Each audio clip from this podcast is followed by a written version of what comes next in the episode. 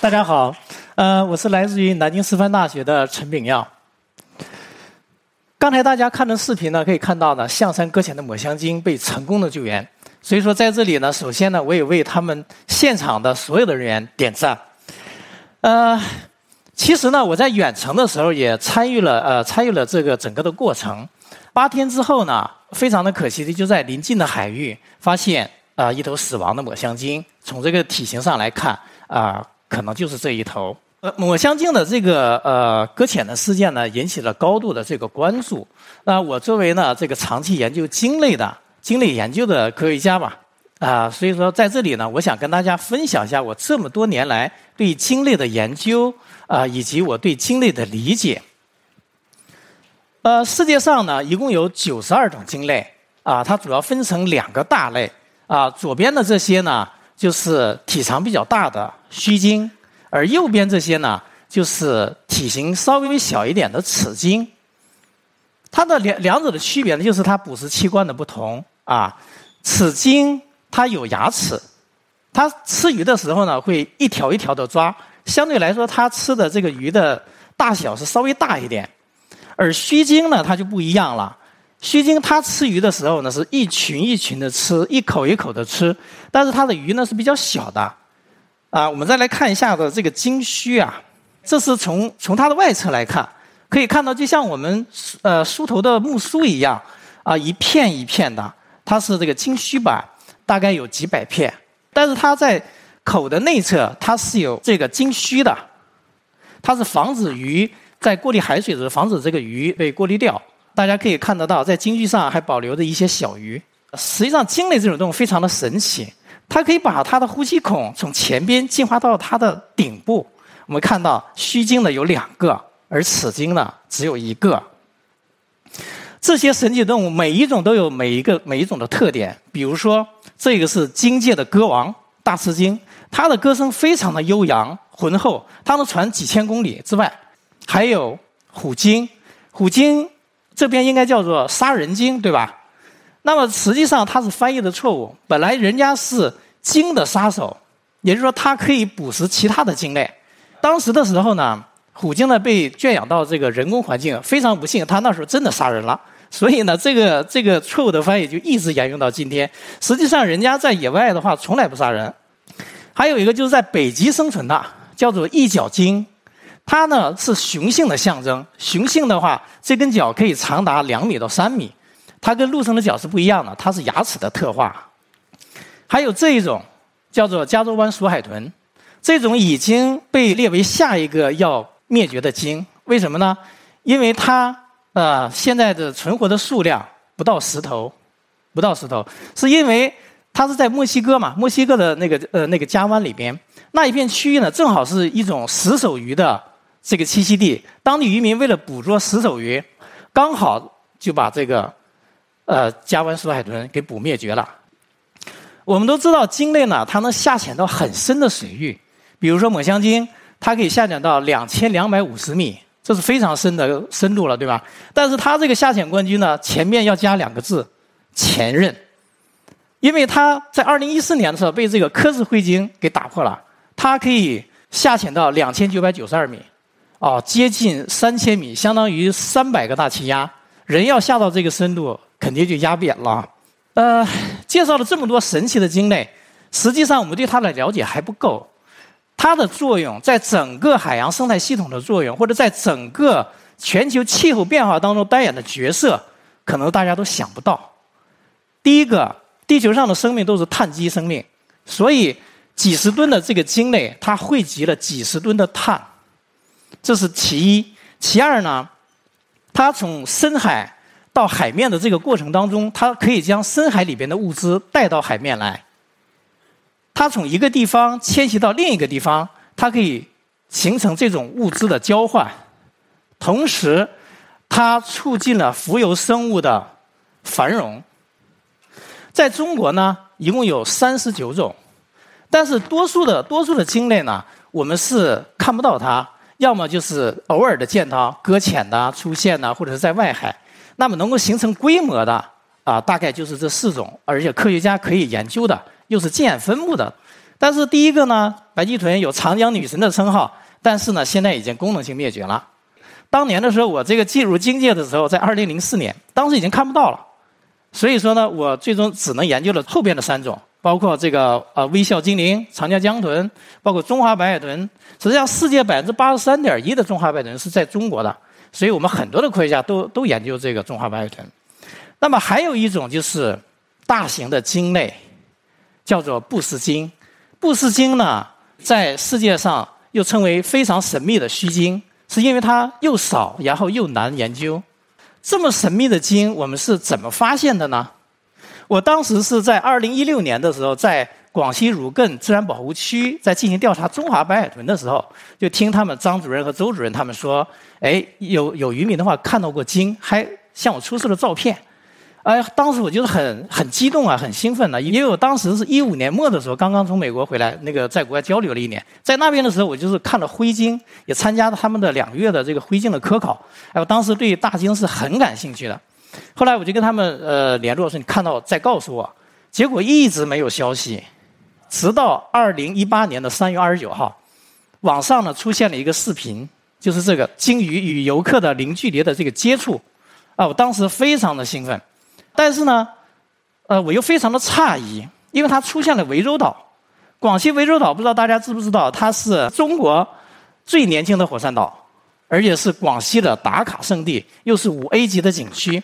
在这样的旅游景点又出现了这么大型的鲸鱼，而且还是非常神秘的布氏鲸，所以这个非常的轰动的，在我们鲸豚界也是非常轰动的。后来呢，我就带了一个学生，赶紧就赶下去。赶紧到了北海，然后出海。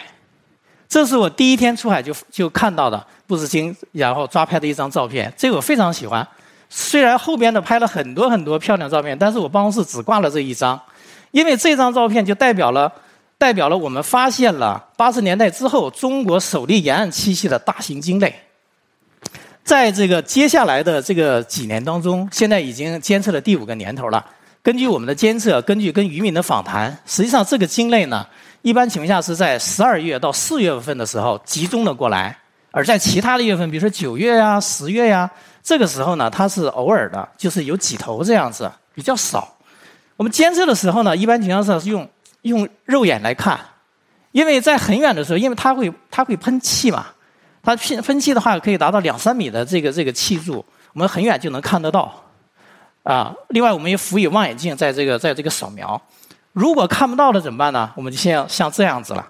大家可能觉得我们好像不务正业啊，但是呢，我们我们也是有原因的，因为我们放出了哨兵海鸥，海鸥经常跟着鲸鱼吃鲸鱼的漏嘴之鱼，所以说当我们在那个看不到的时候，我们就找海鸥。海鸥的视角比我们好吗？我们看到海鸥成群结队向一个地方俯冲的时候，我们知道鲸来了。发现了鲸之后呢，我们就开始对它进行拍照、摄像，然后测量、测量水温呐、水深呐这些，然后再开始记录。只要是天好，只要是鲸鱼还在，那我们就一直在跟踪它，啊，年复一年的这样子来做啊。那么我们经过了目前也是第五个年头，所以说我们也取得了一些阶段性的这样的一个结果。呃，大家最关心的无外乎就是什么呢？到底有多少头？所以为了解决这个问题，我们用了两种方法。第一种啊，专业叫截线抽样法，直线走一条样带，然后记录在这个样带上两边发现的这个鲸的数量，然后将它折合到在我样线带上边的这个数量，然后再还有一个有效的这个距离、有效的宽度，这样能算出来这个有效的这个面积，这个面积里边的密度，然后再推到所有的调查的区域。还有一种方法，我们就是用了特征重复法。因为这个鲸鱼呢，它身上有背鳍，可大家可以看到右边这张照片，它上面是有缺刻、有疤痕，对吗？那么这个就是比较稳定的特征，我可以通过拍照下来，然后可以进行个体的识别。好，用它怎么来算数量呢？我们我举个例子啊，我们今天抓，比如说我们抓老鼠，当老鼠放到笼子之后，今天我捕了十只老鼠。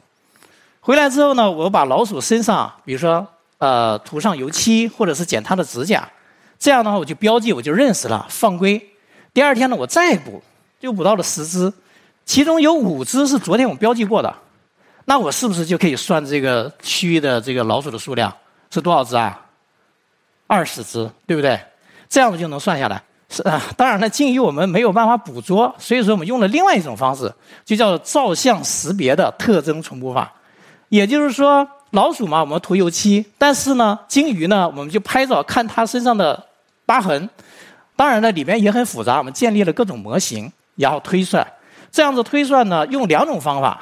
推算完之后，涠洲岛的布氏鲸呢，超过了五十头，而且每一年的话都有它的变化啊，都不太一样。呃，我认识到它个体之后，我就在想一个问题：这个鲸鱼之间它是什么关系？所以呢，我又做了以下的这个计算，我就算任意两头鲸它同时出现的这个次数是多少，然后再除以每一头鲸它单独出它所有出现的次数的和，也就是说这样子我会得一个比值，对吗？我叫它叫联系度，也就是说任意两头鲸之间都有一个联系度。如果它俩，呃，不一起出现的话，那就是零，对不对？那它的联系度就是零。以此类推，都有一个数值。所以说，经过模型的运算之后，我得出了这样的一个结论：我发现了这个布氏鲸的群体啊，它是搞小群体、小团体啊。就比如说三头，它的关系可近了，但是它这三头跟其他的个体关系很远。啊，这个是我没有想到的，因为我们以前做中华白海豚的时候呢，实际上它们之间是分成两个大的社区，社区内部的这个个体联系是很紧密的。那布氏鲸它根本就不是这样子的。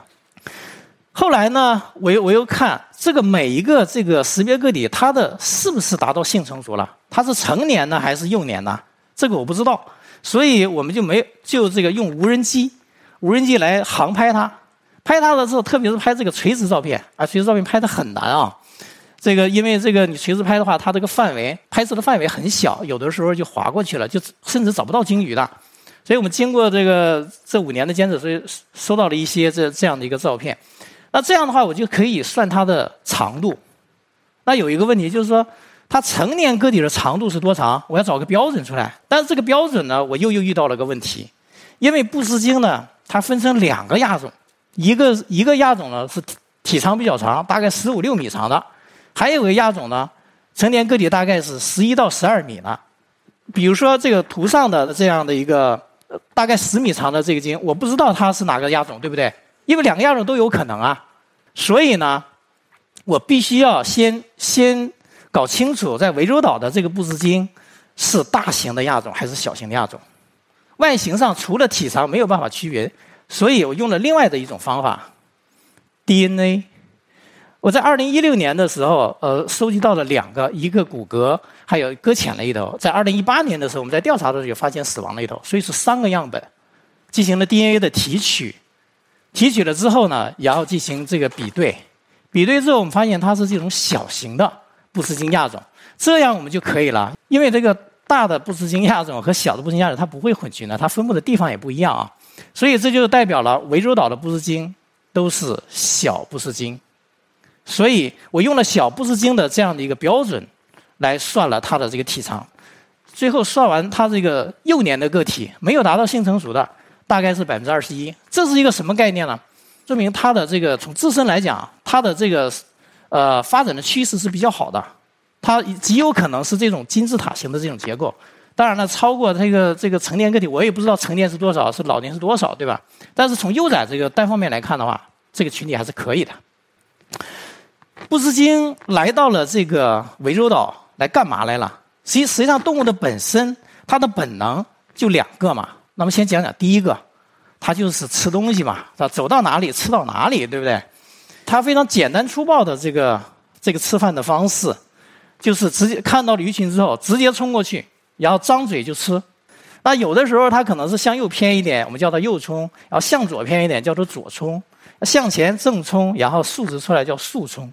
所以这这是一种非常简单粗暴的一种方式，当然了，它也也有的是比较有技术含量的，就比如这种，我们叫它陷阱捕食，嘴张了九十度之后，然后嘴角在水下边这样的话，水流进来的话就把鱼带进来了，对不对？那么这一种捕食方式跟前面的一种简单粗暴的这个冲刺捕食，实际上在很多的鲸类都发现了。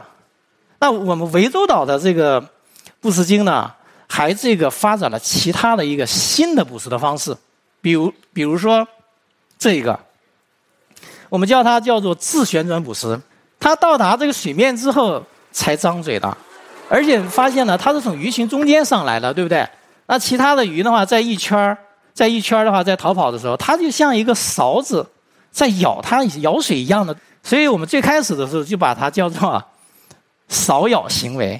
后来跟我们合作的这个老外他说：“哎，这个好像不太雅啊，我再给你重新起个名字。”所以说就变成了现在的自旋转捕食。这是咱们这个涠洲岛布氏鲸独有的。那涠洲岛布氏鲸它独有的捕食方式还不止这一个，我们再来看一下这个，叫做合作捕食，震撼吗？到现场了更加震撼啊！那一般情况下是两到八头的个体，它围在一起，它将这个鱼呢围在中间，下边就螺旋的上来，上来之后那个鱼的它到了水面之后，它肯定要跑了嘛，它跑了之后呢，然后这些这些鲸鱼呢。它就同时开口开始捕食，所以在整个的过程当中，它的同步性非常好，所以说它才叫合作捕食。在整个的须鲸当中，这是第二个。另外，另外一个就是大翅鲸嘛，它是用这个气泡气泡来捕食啊，合作捕食。那它除了这个吃饭，另外一个事情是干啥？交配啦、繁殖、产崽。所以说，我们每一年在这个涠洲岛的话，都会发现新生的幼崽。比如说左边的这一头，这一头呢，实际上刚出生没多久，因为它非常的这种纤细；而右边的这一个小的，相对来说就时间稍微长了一点。那在这里，我考考大家，你说这个鲸鱼它怎么怎么吃奶，怎么哺乳？它实际上靠舌头，舌头卷成一个空桶状的，然后含住乳头。那乳头在它的刺激之下。就会快速的分泌乳汁，非常快的，像喷射一样的，因为它在水下，这是多年的这种这种适应性进化啊。呃，涠洲岛布氏鲸是二零一八年才开始集中出现的，它从哪里来的？到哪边去呢？我们通过分子的鉴定，它是小布氏鲸，对吗？布氏鲸本来就已经很神秘了，而小布氏鲸亚种是更加的神秘，在世界上就没有发现几个群。那中国的周边也有两个群，那么一个呢就是泰国湾，它这边有一个群，从那个时间上来看，跟我们这个群非常吻合。我们出现的时候它没有，啊，他们出现的时候我没有。我们原来就以为这个是同一个群呢。那很很好的是，就他们也有研究研究团队。后来我们经过了两次的照相识别，没有一头一样的，所以咱们的鲸鱼跟他们是不是同一个群？呃，也极有可能它不往南走。那它会不会往北走？北边在日本的日本的近岸和这个中国东海是有一个群体的，所以呢，我觉得非常有可能。我们就从去年的搁浅记录、搁浅或者发现的记录，我们能看出来这个时间节点。涠洲岛是四月二十八号没有的，然后在六月二十九号的时候，在深圳出现了小布，那么在七月份的时候，七月二十七号的时候，在浙江发现的。所以从这个时间节点上来讲，它是不是有可能向北迁了？这是一个一个一个可能性啊，我认为这可能性还是比较大的。那迁徙呢，主要有两个，有传统的观点认为有两个原因嘛。第一个是干饭，第二个是繁殖。但是呢，最新的有这个美国的科学家，这呃叫 Robert Pittman，还有那个 z o r d e r b a n 他们两个呢就研究南极的虎鲸，他认为呢迁呃迁徙呢是蜕皮来驱动的。啊，怎么蜕皮？那人的话。陆生的动物的话也正常蜕皮，我们自己也正常蜕皮，对不对？要去死皮的嘛，是不是？那在这个寒冷的这个水域，它没有办法进行正常蜕皮，因为它新陈代谢很低，非常低。那么它只有到温暖的水域的时候，它才能够蜕皮。他认为这是一个非常必要的一个生理功能，所以才有了南极虎鲸不惜花六到八八周的时间迁徙一万一千公里到达温暖的水域。同时呢，蜕皮呢还可以蜕掉它表面所寄生的寄生虫啊，或者是这个呃硅藻啊藻类的附着。那从这个从这一点上来看，我们涠洲岛的布氏鲸，大家看看它身上是不是有这个黄绿色的？那就是藻类。所以我就在想，那我们涠洲岛的布氏鲸是不是是不是也来蜕皮来了？啊，这个我还这个呃进一步研究吧。在我们的整个的调查的过程当中呢，我们也发现布斯金也受到了一些伤害啊，比如说这几张，触目惊心，对不对？左边的这一张呢，我非常确定它是螺旋桨的割伤，而这个高速的快艇呃是罪魁祸首。那第二张照片呢，它的头部有一个渔网，实际上我们在二零一九年就拍到了，它是它的它的身上当时是呃割了一个非常大的一个渔网。啊，现在呢？现在拍到的时候，它这个渔网变少了。我们当时是想帮他把它割掉，但是呢，非常不幸的，这个这个鲸鱼它一直在走，一直在走，我们这个也没有办法给它割。但是比较幸运的是，它还活着啊。还有这一头，我们看到它这个他的身上也是有伤的，对吧？比如说右边的这张照片就很明显，他的上颌有两个凹陷。那我们推测，就是因为有这个渔网或者是鱼线把它缠住，长时间之后形成了这样的一个伤痕。最后的话，幸运的是脱落了，但是呢，同时呢，可能也将他的这个将他的须板给破坏掉了。你看，须板跟正常的不太一样，对吧？像是有寄生的或者破损。我们每次看到那时候，就是多跟踪一段时间。我通过社会结构的我看，哦，鲸鱼是不是搞小团体，是不愿意带它，或者对它有歧视啊？是不是这个样子？呃，实际上这种歧视也没有多久了，在二零一九年的三月三十号的时候，我们在海上调查的时候，发现了他的尸体，就这样子。哎呀，这个很可惜啊，因为我们是在三月二十四号的时候有拍过他，不到一个周之后，再再看到的时候就是这样的冰冷的尸体了。哎呀，当时这个我们看到之后，大家都，哎，都是不说话了啊，不说话了。这个活生生的一个生命啊，就是直接就没有了。呃，除了他死亡之后，实际上他也有有一些搁浅的记录，搁浅死亡或者目击记录。从江苏的南通啊，一直到这个海南呃沿岸都是有记录的。呃，近几年的这个搁浅记录有点多，二零一六年、一八年、一九年、二零二一年都有搁浅的记录。那同时，实际上中国沿岸的话，除了布斯鲸搁浅的话，其他还有很多的鲸类也会搁浅。啊，多的时候呢，可能每年的话有可能超过十几起。那我参与了一些鲸类的这个搁浅啊救助。这是二零一七年十一月十四号的救助的大赤鲸。当时我们用了几种方法，啊，第一个就是用人力想想它拖到海当中；第二个呢，就是用这个渔政船想用水水枪，然后将它冲冲出这个沟槽。最后呢，是在潮水的借助下，渔政船呢。将它顺利的拖到了这个海里边。当时我们都很高兴，看这个照片，我我一直在笑，因为我我脚后边呢就是海水已经涨上来了，但是非常的遗憾，它死掉了。死掉之后，我们就分析它为什么。从这张照片上可以看得到，它前面有一些白色的椭圆形的这种伤痕，这种实际上是这个鲨鱼啊达摩鲨咬住之后呢，它会旋转，就直接就弯一块肉下来。同时，我们从这个角度可以看到呢，它实际上是很瘦弱的。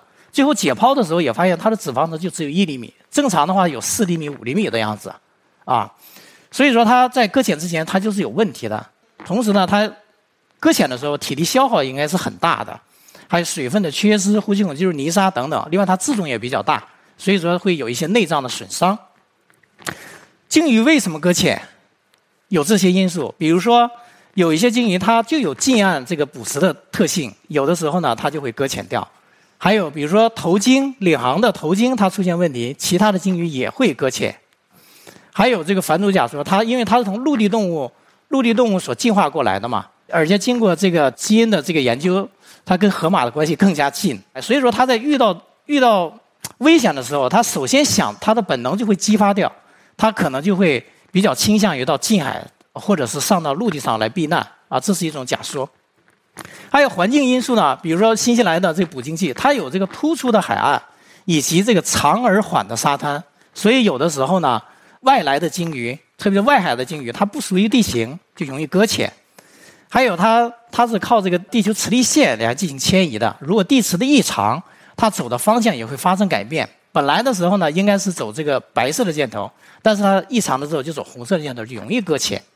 还有这个人为的这个因素，比如说水底噪声啊、军演呐，都会造成它的搁浅。还有海洋垃圾，比如说塑料袋，海豚的话喜欢吃塑料袋，它以为是水母，所以说有的时候呢，它无法消化，要影响它的这个捕鱼，最后这个没有力量对抗外来的这个风浪，所以它就会搁浅。那我们应该怎样救助这个搁浅的鲸呢？首先呢，就是说我们要判断它的健康状况，有的一些适合放归，有的一些呢不适合。那咱们普通人要遇到了怎么办呢？现在没有这个专门的这个搁浅网络，啊，所以说大家遇到困难打什么？幺幺零，对吧？你告诉警察说，警察会找这个相关部门和专业的人员。我们现在最要紧的是应该建立这样的一个搁浅网络，嗯。那我们人类的话，保护它的话，不应该等到它搁浅了再保护它，对吧？我们应该把事情做在前边。比如说栖息地的破碎化，它会影响种群之间交流啊，我们可以恢复它的栖息地。比如说船只对它的这个影响，比如说这个蓝色的鲸鱼，旁边是船只，它根本就钻不出去。那这个时候，我们对船只要进行限速和限速，限制它的数量，限制它的速度。讲了这么多呢，实际上我们进行了这么多年的这种鲸类的研究，有很多的这种这种这种辛勤的付出，但是也有很多的收获。比如说，我们到出了出野外之后呢，几天之后，我们的脸就变成了古铜色了，而且还有个优势，我们上岛的时候，我们能找。岛民通道，你看那学生，呃，这个保护的非常严，大夏天还戴个手套，你看非常白，对吧？他们要走这个游客通道去排队哈。当然，我们在野外也遇也遇到过几次风险，比如说突然的突然的就飘来一片云，然后追着我们走，那风浪特别特别大，我们跑不开啊！哎呀，当时的大家的这个面如死灰的。但是呢，我实际上就只想了一件事情，我不会游泳，怎么办？当然了，拖着一天疲惫的身躯回来的时候，在路上我们会经常看到这个荧光藻发出的这个荧光，还是很美的涠洲岛，对吗？而且有的时候惊喜会不期而遇，我们停船的时候，突然鲸鱼就在你的前面出出现了，甚至有的时候我们拿着长焦都拍不下来，我们一边倒退一边拍，满屏，而且没有办法对焦，这种时刻我们是非常非常激动的，对吧？呃，虽然我们经过了这么多年的这么多年的研究啊，但是还有很多是不知道的，所以说这也激激励着我们还还要把这个研究继续下去，继续坚持下去。所以说在这里呢，希望通过我们的研究和在座的各位的共同的努力，啊，使得这种惊喜能够经常的出现。好，谢谢大家。